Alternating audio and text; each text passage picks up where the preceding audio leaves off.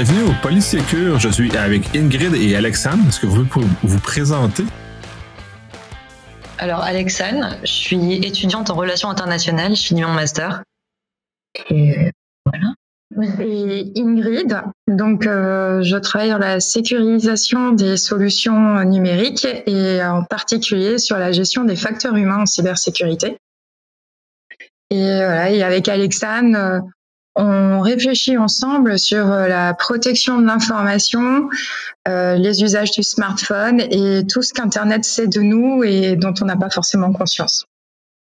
C'est effectivement très intéressant parce que l'Internet connaît énormément de choses sur nous et le smartphone est un, véhicule très intéressant pour l'Internet pour connaître sur nos vies.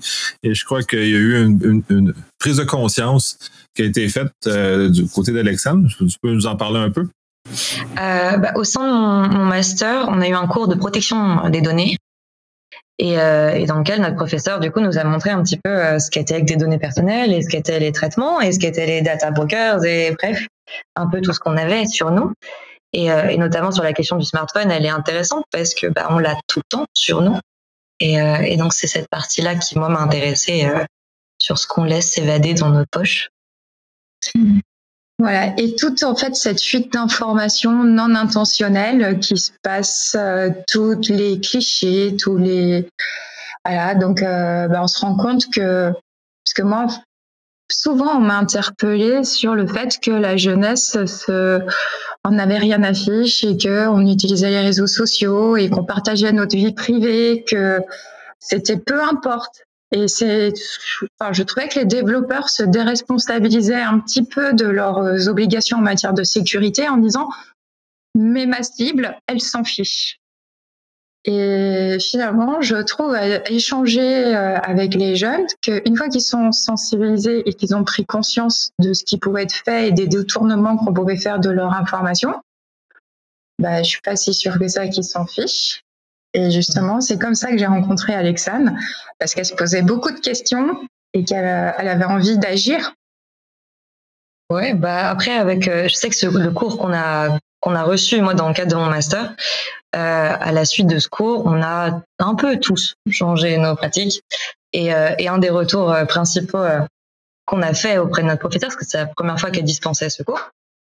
Le ouais le le commentaire principal, c'est pourquoi on est les seuls à recevoir ce cours pourquoi on est les seuls à savoir ça alors que ça nous paraît vital et essentiel. Mais c'est peut-être justement une volonté des compagnies de pas euh, ameuter les gens ou pas amener cette conscience-là parce que justement, je pense que ça a amené des changements de comportement. Ces changements de comportement-là sont défavorables à ces compagnies-là qui collectent énormément d'informations. Et justement, en fait, on en parle dans des cours de relations internationales, mais aujourd'hui, je vois que ça influence aussi sur la prise de décision des décideurs, parce que euh, aujourd'hui, la question de la souveraineté numérique et de l'autonomie dans la prise de décision sont des sujets stratégiques.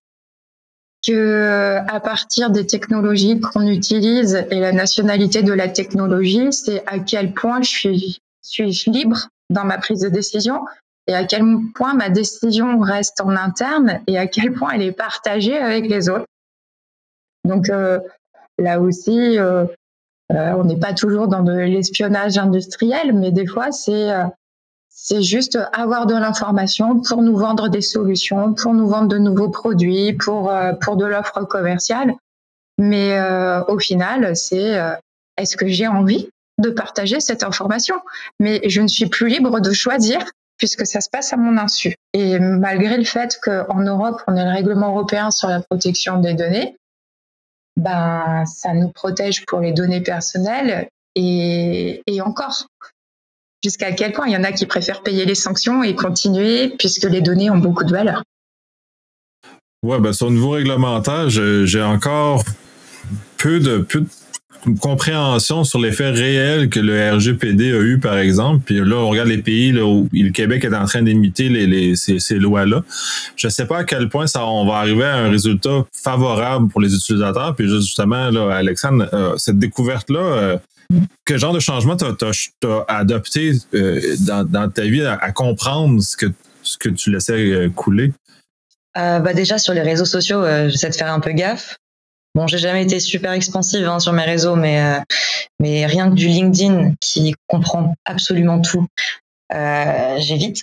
j'évite de mettre toute ma vie sur LinkedIn et de mettre mon CV avec mon adresse postale et mon adresse mail perso et mon numéro de téléphone et, euh, tout ça. Et j'essaie d'être un peu un peu caché, enfin, pas vraiment caché, mais un peu moins visible on va dire.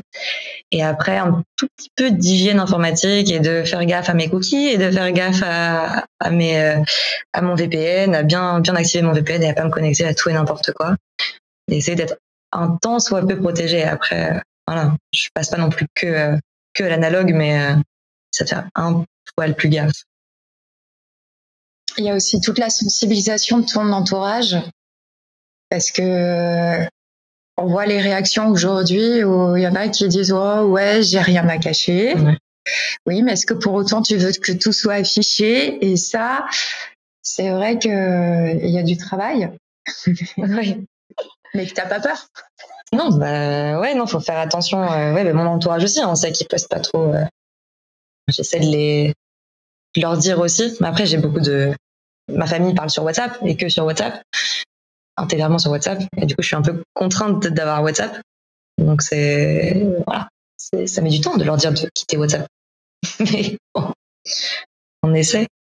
Je pense que ouais, ben c'est ça, il y a des difficultés justement à notre entourage. C'est un des points. Là, on, est entraîné nous-mêmes contre notre grille, euh, comme tu mentionnes justement dans, dans WhatsApp. Moi, je m'en suis euh, débarrassé il y a quelques années, mais c'est pas facile d'amener ou d'abandonner ces, ces, forums de discussion-là qu'on a avec notre entourage qui sont maintenant rendus euh, généralement numériques dans, dans, dans, la plupart des cas. Fait que c'est un c'est un travail. Puis comme Ingrid disait, ben non, j'ai rien à cacher, mais ça, ça cette phrase-là, elle est détestable parce mm. qu'elle est fausse.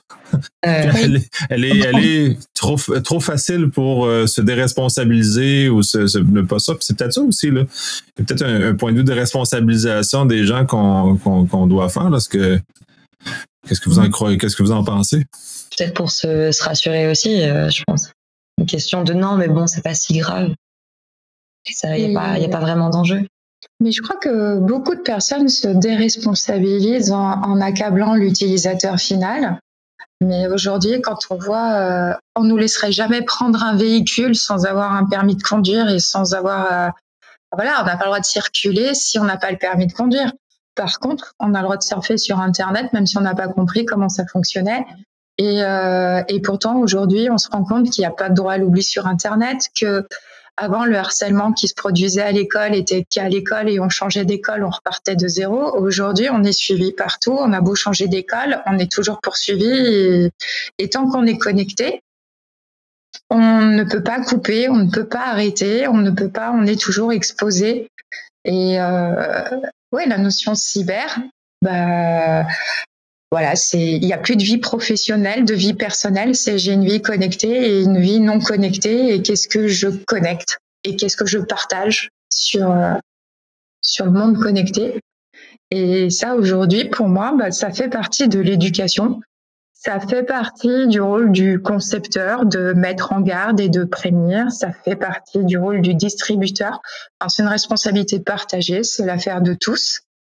Et euh, c'est trop facile de dire c'est l'utilisateur final. C'est l'employeur qui donne pas les moyens et qui va se plaindre parce que par l'ordinateur perso du salarié, il y a eu une intrusion dans son système d'information. Bah ouais, mais en même temps, tu lui donnes pas le matériel.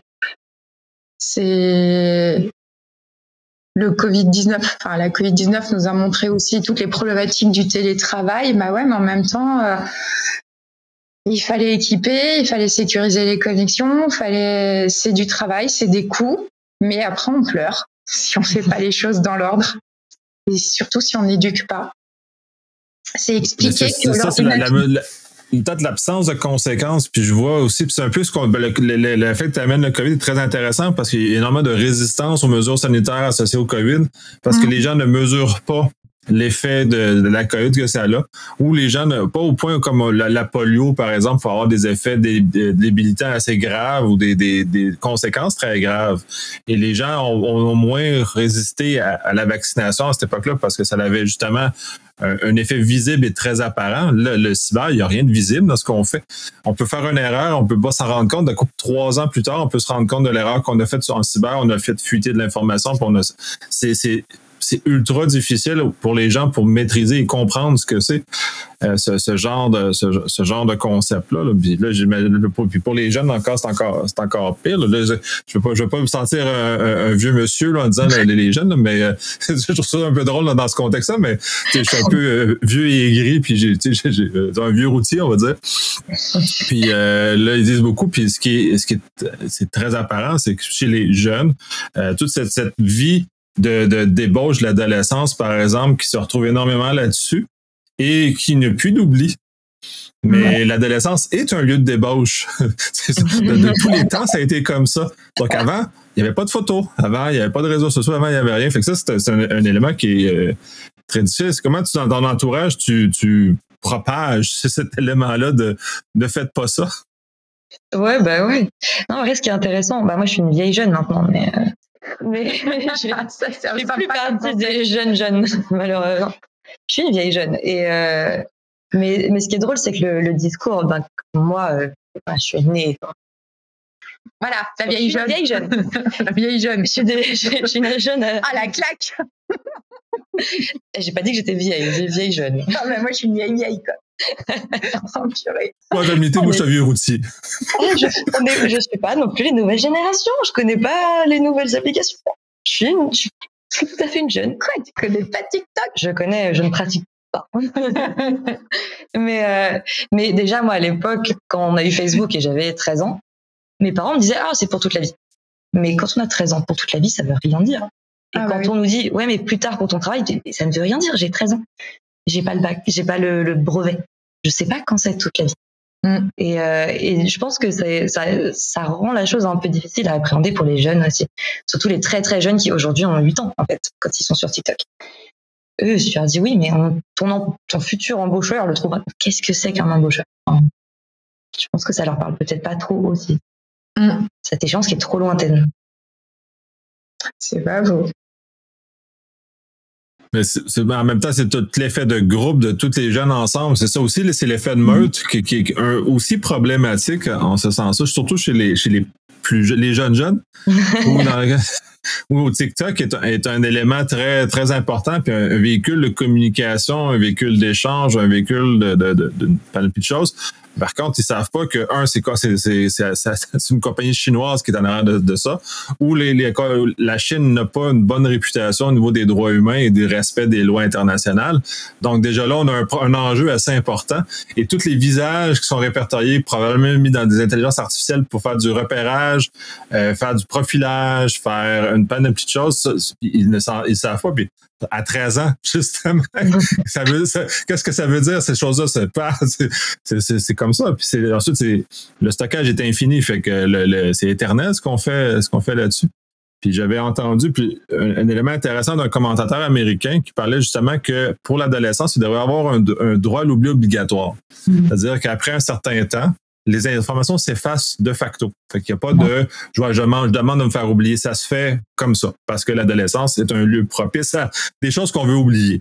Fait on, on, le fait comme ça. Par contre, le problème à ça, c'est que les plateformes vont respecter, parce que comme euh, Google va respecter le, fait de, de, de désindexer, euh, Facebook va, va respecter ces éléments-là. Le problème, c'est qu'on est dans un univers aussi où les gens entre eux autres, prennent des captures d'écran, donc capturent de façon personnelle l'information qu'on a, puis que rediffusent des informations qu'ils ont capturées eux-mêmes par après. Fait qu'on est comme dans un environnement aussi euh, d'éducation, que les gens limitent le problème eux-mêmes parce qu'ils contribuent énormément à ce genre de choses-là. Est-ce que c'est des choses que tu perçois aussi ou ce commentateur-là était un peu, euh, peu farfelu? Non, bah, en vrai, je, moi, je trouverais ça intéressant qu'on protège un peu les jeunes, mais euh, surtout que moi, dans ma génération, du coup, bah, on a eu Internet quand on a grandi. Donc vraiment, Internet était vraiment très développé quand on était ado, pour le coup. Donc j'ai pas grandi avec. Par contre, je suis devenue adulte avec. Et, euh, et j'ai vu, et même moi, j'étais choquée aussi de la présence, par exemple, de mes lointains cousins qui allaient mettre des photos de leurs enfants. Mm. Et cet enfant-là, il n'a pas le droit à l'oubli, il n'a pas, pas de consentement, il n'a rien. Et, euh, et, lui, plus tard, ben, dans 20 ans, euh, oui, en effet, si les photos sont réutilisées, sont récupérées, et appartiennent à Facebook et ça en fait de la pub, ils ont pas vraiment de droit de. Bah, ça leur appartient pas et leur image leur appartient pas. Mm. C'est vrai, c'est trop chou la photo pleine de chocolat plein la figure ou avec le premier déguisement de la pinou pour aller à l'école. Mais bon, quand on postule et qu'on est dirigeant d'une entreprise, c'est peut-être pas ce qu'on préfère voir sur les réseaux. Bah, maintenant, ils sont filés depuis qu'ils ont, sont nés, quoi. Non, mais ça se trouve. Parce que moi, il y a des photos de moi adolescente boutonneuse sur Facebook, je pense. Mais, euh, mais je suis encore à peu près grande. Ouais, des photos de moi à poil à 8 ans, euh, enfin 3 ans, ça, enfin, ça serait chiant quand même. Bah, ce serait pas, hmm. Ouais, le jour où tu seras président de la République, ça va pas. Ah, j'avoue que c'est la photo en couche. Mmh. Trop c'est bah, Ça, ça être à 70 ans aussi. Hein. Je, je veux pas dire, c'est pas que les bébés. Hein. Et là, le droit à l'oubli des personnes âgées, c'est des personnes dépendantes. Voilà. Ben, c'est le grand cycle de la vie. On retourne d'où on, on, arrive. Ça, c'est un peu l'ironie des choses, puis des fois qu'on oublie. Mais euh, oui, c'est vrai que les, les, les, photos, surtout des enfants sans autorisation, ça, c'est un, un, axe euh, légal très intéressant à, à, regarder parce que comme parents, on a tendance à justement ne pas les enfants nous appartiennent. Donc, de, facto, le réflexe, c'est que les décisions qu'on prend pour l'enfant sont les nôtres. Donc, tant pis pour l'enfant. Donc, ben le fait d'être est en photo de désagréable, mais c'est pas grave, c'est ma photo, je la trouvais chouette. Paf, j'ai mis. Euh. Mais là, on voit bien aussi avec euh, les, parents qui avaient fait des vidéos sur YouTube de leurs enfants où maintenant c'est considéré comme du travail et que on peut pas faire les choses. Euh, enfin voilà, c'est vrai qu'il y a aussi des parents qui ont qui se sont enrichis avec leurs enfants. Et c'est vrai que là, les, comme quoi les lois suivent les évolutions de la société. Bon, pour le moment, les lois, elles courent un peu après l'évolution du numérique. Est-ce qu'il faut tout réglementer? Moi, je dirais pas forcément. C'est juste apprendre à avoir des usages responsables parce que s'il faut tout réglementer, après, on n'est plus libre d'innover et on peut plus avancer. Donc, euh, c'est un peu dommage de se restreindre sur les usages tech parce que ça apporte des trucs sympas. Par contre, des usages en conscience. Et jouer la transparence, tout à l'heure tu posais la question du RGPD. Euh, moi j'ai remarqué que la transparence avait amorcé déjà des, du questionnement qu'on n'avait pas du tout euh, par le passé.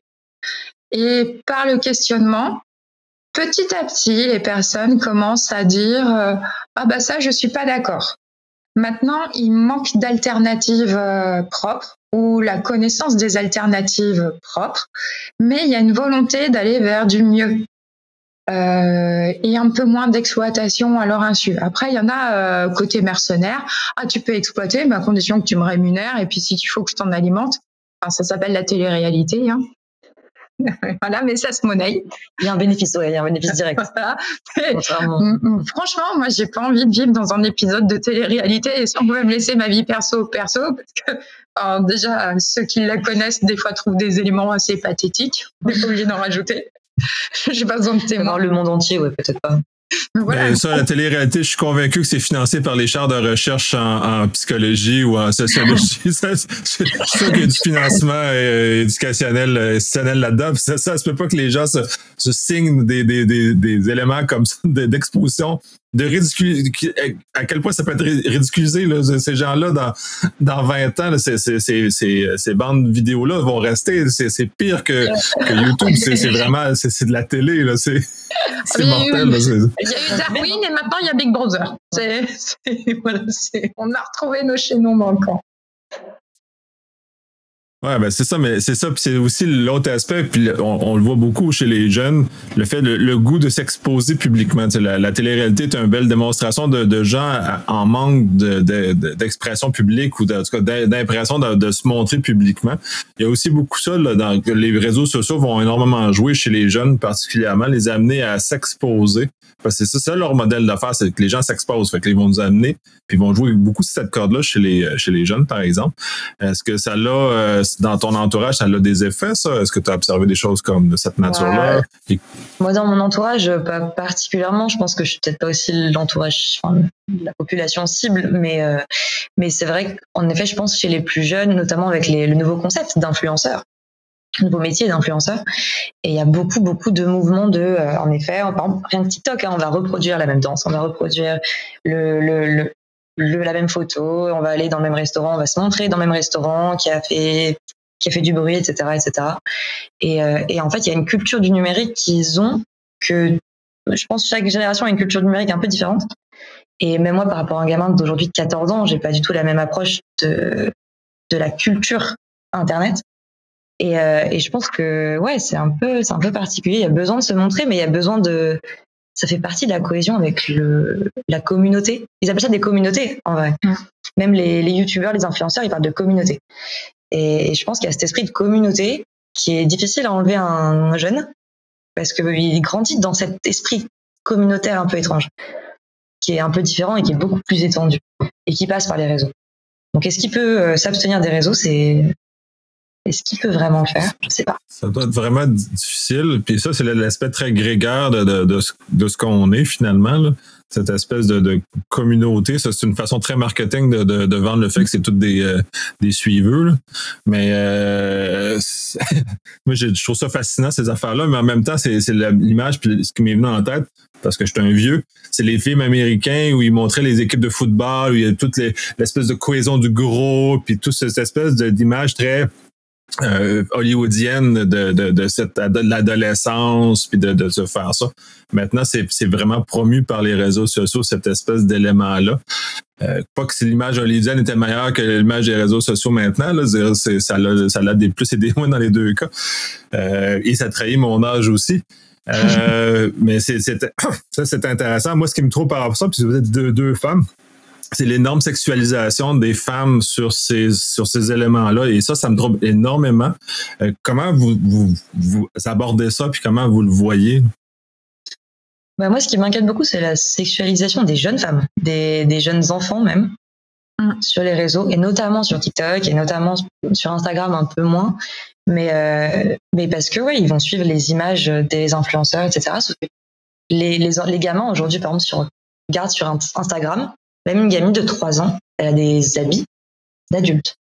Elle est, bah. elle est adulte. Elle est maquillée adulte. C'est là où je ne comprends pas euh, l'industrie euh, du vêtement. C'est que pour moi, un string pour une enfant de 5 ans, je ne comprends pas. Euh, et là, c'est aussi à quel point il y a une manipulation tant des jeunes adultes et donc des parents, et comment après les enfants, bah là encore sans choisir, parce que c'est pas elle qui va choisir d'avoir un string. Hein, donc, euh, et, au final, le problème de ces réseaux, c'est qu'on ne sait pas qui est derrière l'écran de l'autre côté. Et cette manipulation de personnes perverses, euh, bah, il y a des personnes qui sont complètement numérico-dépendants. Maintenant, on reconnaît cette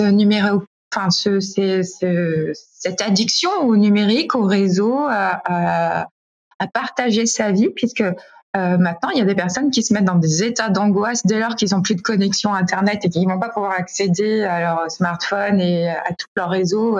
Ils ont l'impression qu'ils n'ont plus de vie, qu'ils n'existent plus dès lors qu'ils n'ont plus de connexion. Et c'est là où euh, bah, maintenant on découvre de nouvelles pathologies. Euh, donc bon, bah, c'est vrai qu'on évolue, mais est-ce que c'est une bonne évolution? Mais là encore, ça veut dire que à quel moment la déviance se déclare, qui en joue, c'est pour ça que j'aime bien ce, qu'a fait le RGPD par cette volonté de transparence. Ça impose des questions, ça impose des débats éthiques, parce que c'est vrai que le numérique s'est développé, et puis bah, c'était l'attractivité, ces nouvelles technologies, c'est très bien. Maintenant, on a du recul sur des usages. Maintenant, euh, après l'euphorie, après le développement et tout, maintenant, on a un temps d'observation qui nous permet d'avoir des usages raisonnés. Et c'est ce qui me plaît dans la vision de, la cyber, où la cyber n'est pas que technique, c'est vraiment une approche globale de la sécurisation de l'espace numérique. Et dans cette sécurisation de l'espace du numérique, ça veut dire aussi sécuriser les usages et protéger les personnes vulnérables.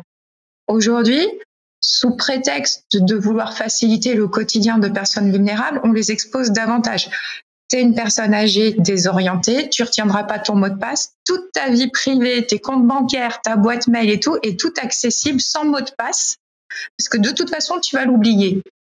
Oui, mais ça veut dire que toute personne qui vient chez moi va pouvoir s'approprier euh, toutes mes informations. Donc, euh, c'est pas correct. Euh, pour moi, la cyber est là aussi pour protéger euh, les personnes qui sont vulnérables et pas pour créer des survulnérabilités des personnes euh, qui sont fragiles. Par contre, la technologie peut vraiment leur apporter des choses pour une aide au quotidien, pour pouvoir rester à leur domicile et pas devoir partir en institution. Et c'est là où, pour moi, les technologies, des usages raisonnés, responsables, avec des questions éthiques et des vrais débats sociétaux. Parce que comme tu le disais tout à l'heure, il y a des études, il y a des sociologues, il y a des psychologues. Euh, la télé-réalité, bah oui, on observe les évolutions, mais n'empêche qu'on en tire des leçons. Il y a des articles scientifiques. Hein, on se rassure aussi des fois parce qu'on dit bah des fois et franchement ça repose le cerveau, ça détend des fois, c'est de dire euh, waouh, c'est voilà c'est c'est des expériences hein, mais comme tout nouvel univers, en fait, tout ce qui nous est étranger nous intrigue. Donc, euh, on observe. Des fois, ça nous rassure, des fois, ça nous fait peur. C'est un peu comme aller au zoo. On, va, regarder des animaux et on regarde, puis là, on est un peu étonné du comportement des animaux parce qu'on les comprend pas encore, parce que c'est des choses comme ça. Mais jusque-là.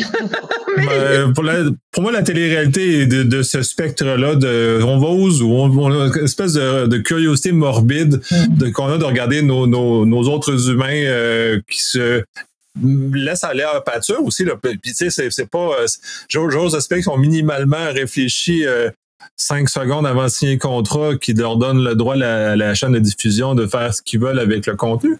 Mais euh, ça, c'est un, autre débat, savoir s'il est super éclairé.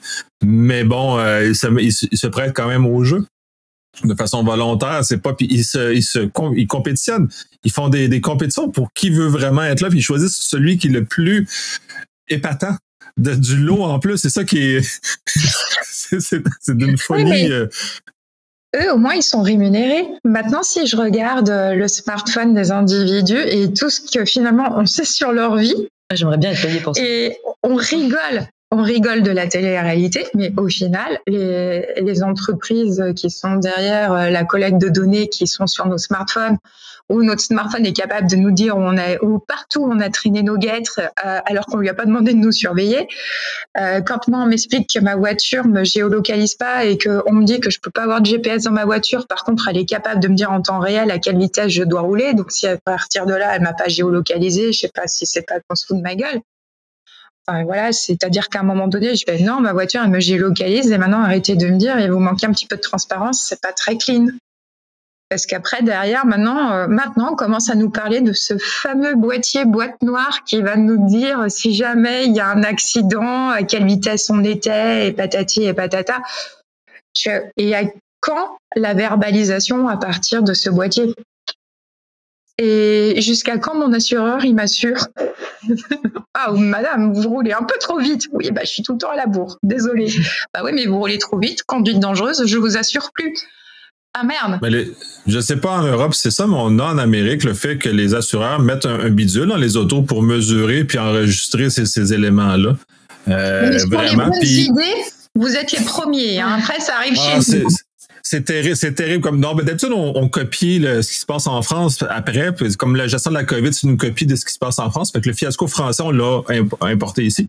Mais euh, ça fait ben, qu'on a le, même niveau de fiasco finalement, mais euh, c'est bon, bref, on l'a, on l'a personnalisé. Mais là, non, la boîte noire, les compagnies d'assurance automobile font ça, ils mettent un, un, un bidule OBD dans chose qui vient mesurer la vitesse, l'accélération, ces choses comme ça. Et ils incitent les gens à adhérer à ce genre de choses-là en donnant des, des réductions d'assurance donc, donc, il y a comme un incitatif financier à te faire surveiller comme, euh, comme conducteur et dans le fond de, dériver un profil de conducteur et ensuite de moduler ton chose. Donc, si tu as, freiné trop rapidement, accéléré trop rapidement, tes primes vont monter. Si tu conduis comme euh, ben, mes, grands-parents, ben là, tu vas, tes primes vont descendre. C'est un système de récompense à la bonne pratique vous aviez ça déjà avec vos assureurs, comme quoi en fait, les assureurs euh, motivent le changement de comportement, parce que vous aviez ça en santé avec l'utilisation de la simulation en santé pour que les médecins en fait montrent à quel point ils maîtrisaient le geste avant de passer au bloc opératoire et ça permettait de réduire les taux d'assurance en fonction de leurs statistiques en matière de simulation. En France, nous, c'est encore tabou. Et euh, non, faut surtout pas dire si c'est un bon médecin ou un mauvais médecin et que si le gars, en fait, il est juste naze dans son geste, bah, il sera naze dans son geste. Mais en attendant, euh, s'il a eu le droit d'opérer, il opérera. Et il paye plein pot l'assurance, il n'a pas de remise d'assurance. Mais bon, quand on commence à aborder le sujet, parce que vous le faites outre-Atlantique, bah là pour le moment euh, il y a une levée de bouclier des, des médecins, mais petit à petit on va y arriver. Et euh, bah là, bah voilà, si pour la voiture vous le faites déjà, bah nous on sait que ça va nous arriver. Donc en fait, vous êtes à la motivation financière pour les bonnes pratiques. Donc, il faudrait.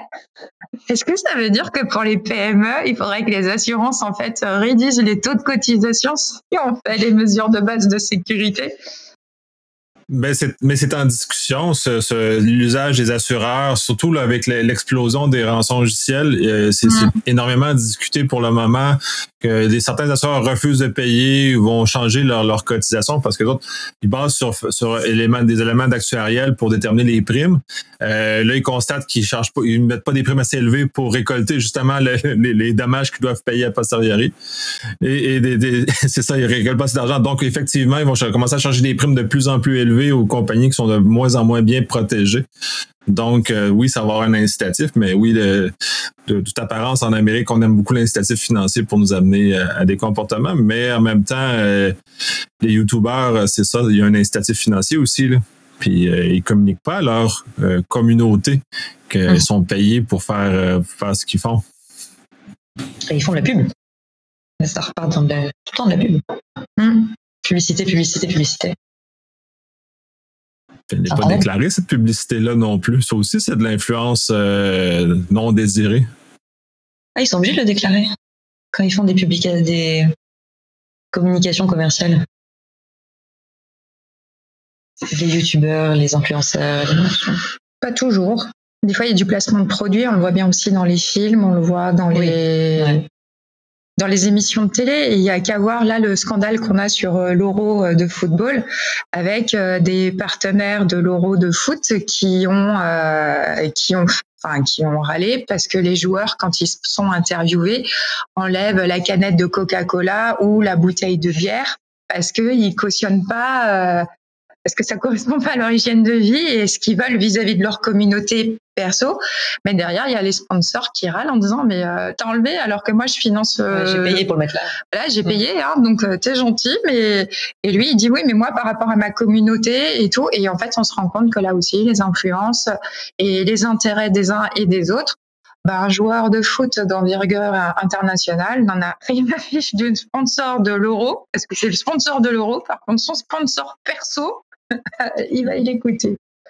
Et euh, ce qu'il représente pour sa communauté et les valeurs qu'il porte, eh ben, il faut qu'il les porte tout le temps, ce qui emmène des fois des petits conflits euh, fort sympathiques. Mais, euh, là aussi, les jeunes, ils vont dire Ah ouais, c'est trop bien, c'est parce qu'en fait, il fait la promotion de, la vie saine, du corps sain. Et... Non, c'est juste qu'il a des intérêts financiers autres.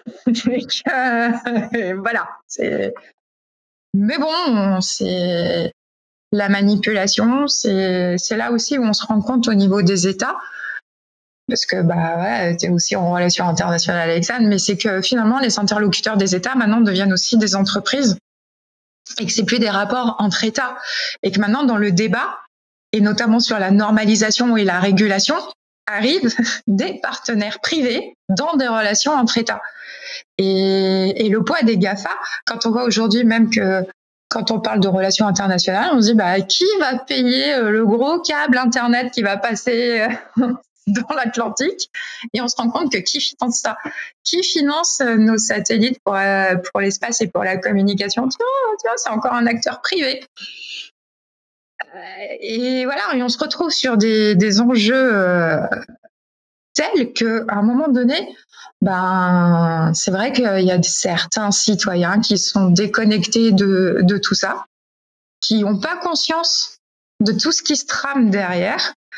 Euh, et au final, bah, que leurs choix ne sont pas leurs propres choix et que leurs choix ont été influencés par tout un ensemble d'informations dans lesquelles ils baignent au quotidien. Et que finalement, euh, notre libre arbitre, notre esprit critique, euh, bah, si on veut pas être des moutons et si, où est-ce que je trouve l'information maintenant? Si je veux rester euh, avec mes propres idées et pas sous influence, ça commence à devenir compliqué. C'est très compliqué. Puis là, je, je, vais lancer la balle côté Alexandre. Comment toi, parce que tu as appris tous ces éléments-là, de, que le fait qu'on est basculé dans un univers, dans le fond, on a de moins en moins de contrôle sur l'information qui nous, qui nous touche. Donc, est-ce que nos décisions sont vraiment les nôtres? Euh, au, bout? C'est plus difficile maintenant de, de, le calibrer. Comment ça, ça s'est vécu, cette, cette, espèce de réveil-là? Parce que ça va quand même assez brutal quand, quand on arrive dans un monde euh, avec des calinours, euh, c'est bisounours euh, en France. Euh, nous autres, c'est des câlins, c'est pas des bisous. Fait que c'est des. Mais Bref, euh, ce, réveil-là du monde des, licornes à, la, dure réalité que tout est commercial, on est manipulé constamment, puis on est dans, on est utilisé par le GAFAM entre autres, mais par beaucoup d'autres influences. Bah, ce réveil-là, ah, ça fait un moment quand même qu'on l'entend un petit peu et qu'on sait que que c'est pas voilà qu'on est un peu que les algorithmes nous biaisent un peu, qu'on nous montre l'information qu'on pense est pertinente pour nous et que même dans la recherche sur internet, sur Facebook, sur Twitter, on est de toute façon influencé et l'accès à l'information est biaisé. Mais euh, ouais, c'est c'est un peu effrayant et je sais même pas comment taper sur Google. Je veux me passer de Google. Mais mais ouais, c'est un peu euh, c'est un peu déroutant et je pense que je pense qu'il faut davantage de, ouais, de sensibilisation pour que cette question-là, on se la pose à plusieurs moments de nos vies et à plusieurs moments de notre avancement et, professionnel et ou scolaire. Et pour, ouais, pour prendre le temps de l'appréhender quand même. Je pense que c'est, un peu compliqué euh, de se dire, ouais, mais est-ce que ce que je pense, c'est, moi qui le pense ou est-ce que j'ai été influencé? Mais c'est un peu une, euh, bah, c'est une transformation de notre société et il faut juste qu'on s'adapte. Et l'adaptation, bah, comme il y a eu euh, l'industrie, euh, bah, voilà, hein, on est passé de l'artisanat à l'industrie et bah, aujourd'hui on passe de l'industrie au numérique. Et qu'est-ce que ça veut dire? Et il faut bah, le temps d'adaptation est nécessaire, mais c'est vrai que les technologies avancent très très très très vite et que on s'adapte pas hyper vite. Mais c'est après il y a des voilà il existe des colloques, il existe des points de rencontre où les gens peuvent échanger. Et puis, bah, c'est vrai que la semaine numérique du Québec permet aussi euh, de faire euh, bah, toutes ces passerelles, parce qu'à un moment donné, sur une semaine, d'avoir euh, en transversalité tous les sujets qui sont abordés, ça permet en fait une parenthèse où on peut se poser des questions, où on a des apports d'expertise, où on croise les regards. Et c'est ce qui fait avancer le schmilblick en fait. C'est ce qui participe à la prise de conscience générale parce que c'est vrai que tant qu'on est tête dans le guidon, dans nos filières, dans nos quotidiens, on n'a pas ce recul nécessaire. Donc, euh, c'est vrai que l'avantage d'aborder la question de la ville intelligente, euh, de passer par la santé, en fait, on, on voit les, les intérêts, on voit les enjeux, on voit les risques, un petit coup de secure par-dessus, là, pour bien prendre conscience du risque et de la menace. Et puis, bah, à un moment donné, c'est d'apporter des solutions, mais des, des solutions qui sont euh, responsables. Les notions d'éthique aussi sont abordées à chaque fois. C'est une vision internationale aussi. Ce qui fait que, franchement, c'est des expériences riches. Donc, euh, il faut continuer ces échanges. C'est pas que je vous pousse à poursuivre, hein, mais ça fait vraiment aussi avancer. On voit l'impact culturel aussi sur euh, sur les usages du numérique. Parce que l'air de rien, euh, suivant notre culture, on n'a pas du tout les mêmes usages, on n'est pas non, non, plus dans le même niveau d'acceptabilité. Euh, donc euh, voilà, je sais que pour le moment, le modèle de vie de la ville intelligente chinoise en France, elle séduit toujours pas. Hein pour le moment, nous, on est, non, c'est pas notre délire. Franchement. J'ai aucune idée pourquoi, mais. bah nous, en fait, on préfère se galérer trois semaines à retrouver le cambrioleur à garder un peu plus de vie privée. Ouais, ben, sous-peser, justement, ben là, tu abordes le, volet euh, au niveau de la police puis ces choses-là. C'est effectivement le, le, le, l'espace entre les deux, entre la vitesse de, d'arrestation et de l'acceptabilité de tolérer une certaine, certaine ratée de ce côté-là, ou le point de vue très américain, et probablement très, puis encore plus chinois, de, l'instantanéité du, de correction du geste qui n'est pas voulu. Euh, cette rectitude-là, elle est pour moi très dangereuse parce qu'on en, va dans, un, dans une communauté très puritaine. Et un peu ce qu'on a vu en Angleterre et ce qui a amené euh, à tous les gens de quitter l'Angleterre pour les États-Unis lors de, la colonisation, euh, justement de quitter ces, régimes-là qui sont... puis, puis les autres sont même allés, c'est le, puritain qui a quitté d'ailleurs, l'Angleterre pour aller aux États-Unis. Donc ça explique une partie du problème américain, du puritanisme qui va avec, toute cette rectitude-là dans laquelle on est contraint. Euh, c'est pour moi c'est très très dangereux. Il y a le, servante écarlate, je crois, je sais pas comment en français c'est traduit. Handmaid's Tale, qui est l'histoire qui est un peu ce moment-là du puritanisme américain qui réexplose dans, dans, des, euh, dans des communautés. Euh, c'est grave, c'est très comment la Chine voit les villes, c'est comme c'est comme on est enfermé dans des prisons. Facebook est un peu cette représentation-là de, de, ça. J'aime bien les sourires. Bah, C'est-à-dire que vous avez aussi les Kardashians. Hein. ah, voilà, quoi, le puritanisme, ça dépend sous quel angle. Ça, dépend de la chaîne. Les États-Unis sont, sont riches. ça, dépend des zones, ça dépend des, des, choses, mais il y a encore des euh, dans côte est, euh, nord-est, il y en a encore beaucoup de, de ces euh, colonies, de ces, ces, régimes-là puritains qui, qui religieux et ils sont encore présents. Ça puis probablement qu'ils financent en plus les, Cardassiens et ces affaires-là. C'est ça qui est le plus étonnant dans, le système. Ils sont, sont d'un côté très euh, rigoureux, on va dire, mais de l'autre côté, ils, acceptent de faire de l'argent sur des choses qui sont, euh, disons, discutables. mais l'argent n'a pas d'odeur. Aucune. je pense qu'on va, on va, arrêter, on va arrêter là, parce qu'on est en train de glisser sur des, sur des zones que je pense qu'on va garder pour le privé. Donc, c'est un énorme plaisir d'avoir enregistré avec vous deux. Euh, Ingrid, je sais qu'on enregistre ensemble en solo. Euh, Alexandre, je te lance l'invitation pour qu'on enregistre en solo, pour qu'on explore ces sujets-là ensemble, parce que c'est un point de vue, un regard très, très intéressant sur, sur la cyber. Puis moi, je me sers du podcast comme véhicule pour justement sensibiliser les gens, les amener à mieux saisir où on s'en va. Puis je pense que ton discours est très intéressant de ce côté-là. Fait que je pense qu'on a une belle, belle opportunité. Fait que je vous remercie pour cet enregistrement. Euh, et d'avoir pris le risque de vous faire déranger autour aussi. et sa professeure, c'est Laurent Raimondo que tu as en contact.